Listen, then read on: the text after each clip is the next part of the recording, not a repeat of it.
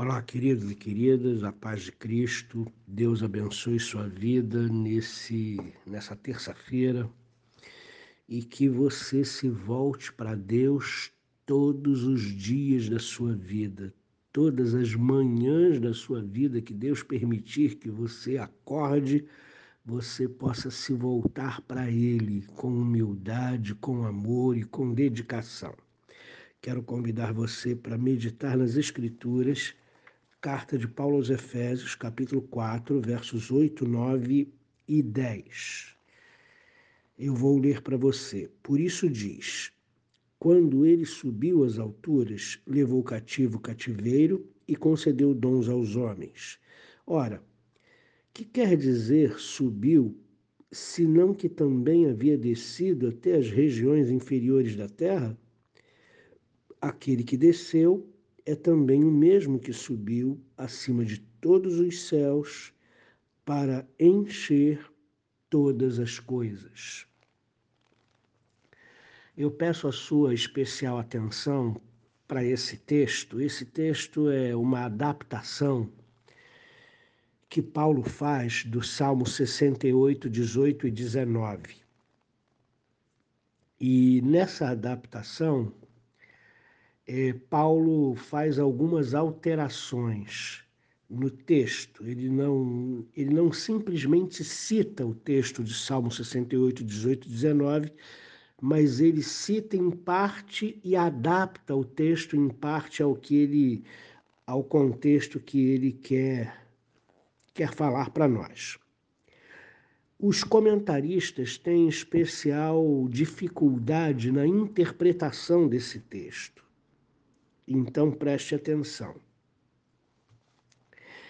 O texto começa dizendo assim: por isso diz, quando ele coloca essa expressão, né, que é uma expressão explicativa, por isso ele está se referindo ao verso anterior. A graça foi concedida a cada um de nós segundo a proporção do dom de Cristo. Reparem essa, essa frase no segundo, na segunda linha do versículo 7.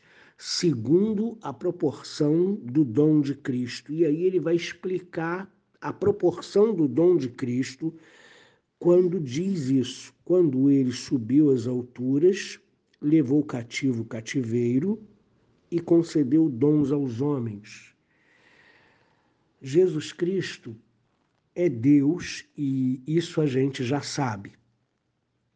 Ele é eternamente gerado do Pai.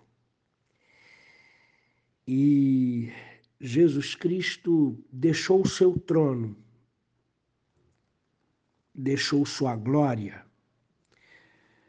deixou todo o secto angelical nos céus para descer à terra como um homem comum ele encarnou, assumiu forma humana e a sua humilhação começou aí. Jesus Cristo é um ente divino, soberano, poderoso, puro, santo, mas ele deixou tudo isso para assumir um corpo humano frágil, que sente dores, que se cansa, sente sono, a sua humilhação começou aí, mas não parou aí. A humilhação de Jesus, ela foi até a morte e morte de cruz.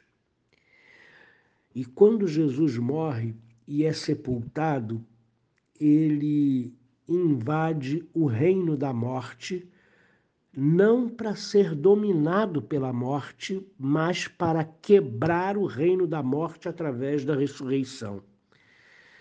Existe muito mais coisa nesse texto que nós lemos que a gente imagina. Aqui, essencialmente, está falando da humilhação e exaltação de Cristo sobre todos os céus. E isso fala da autoridade do nosso Senhor.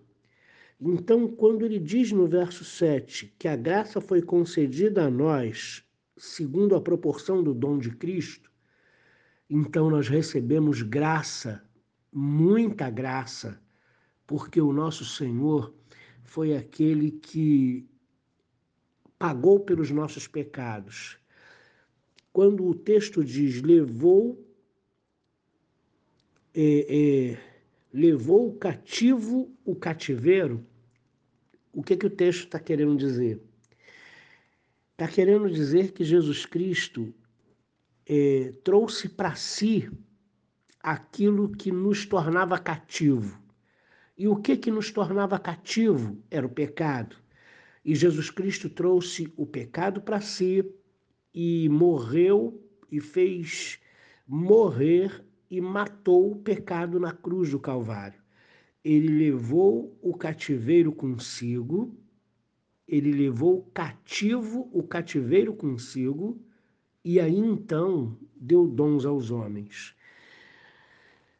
Reparem aí por parte esse texto profundo.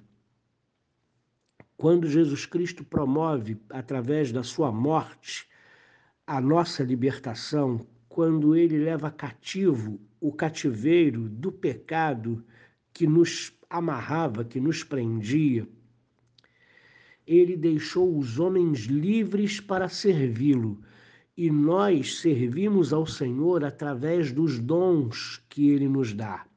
Os dons, irmãos, eles são uma espécie de capacitação de Deus para que nós continuemos a obra que o nosso Senhor começou no seu ministério público aqui na terra. Então, ele se humilha até a morte e morte de cruz.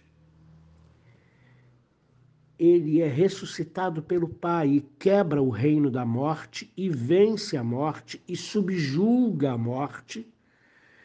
Mas não fica por aí. Ele é elevado acima de todos os céus. E aí está falando do sentido inverso da humilhação. Aí está falando da exaltação.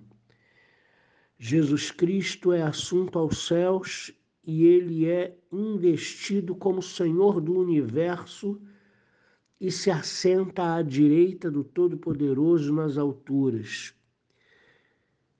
Ele assume um lugar tão especial, tão poderoso e tão alto, acima de todo poder, principado, potestade, toda malignidade que se possa levantar, toda autoridade humana que se possa levantar, Jesus Cristo está acima, acima das circunstâncias, dos destinos, acima das peculiaridades da vida, acima das nossas vitórias e derrotas, acima de quem somos, acima de toda a conspiração existente nesse universo, Jesus Cristo é Senhor e está acima de todas as coisas, porque ele foi exaltado por Deus Pai e investido como Senhor do universo. Essa investidura acontece em Apocalipse 5.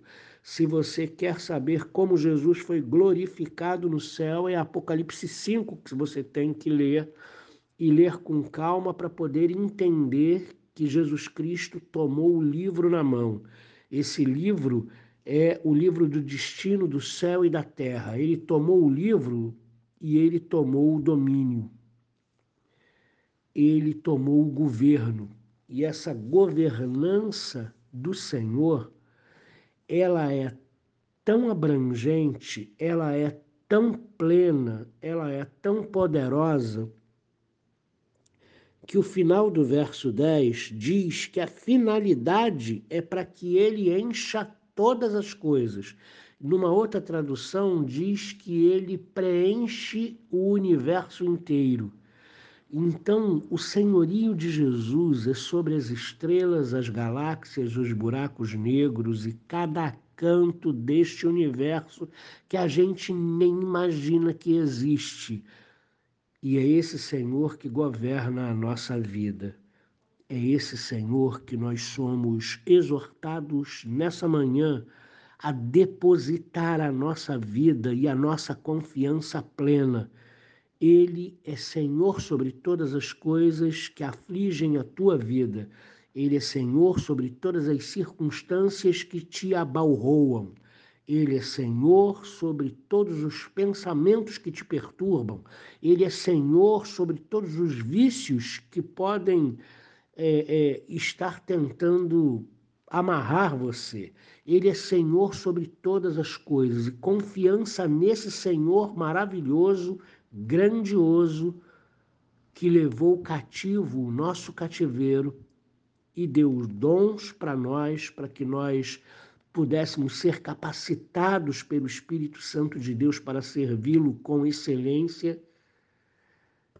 Confiar nesse Deus significa ter paz no coração, significa ter esperança para o presente, para o futuro, significa ser um mensageiro da paz, significa ter vida em abundância na prática, na nossa vida ordinária.